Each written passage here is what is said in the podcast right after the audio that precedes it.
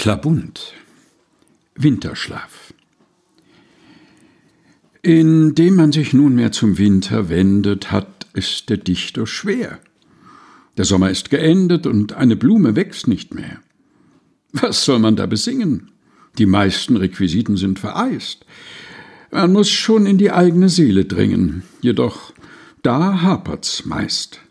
Man sitzt besorgt auf seinen Hintern, man sinnt und sitzt sich seine Hose durch. Da hilft das eben nicht. Da muss man eben überwintern, wie Frosch und Lurch. Klabund, Winterschlaf. Gelesen von Helga Heinold.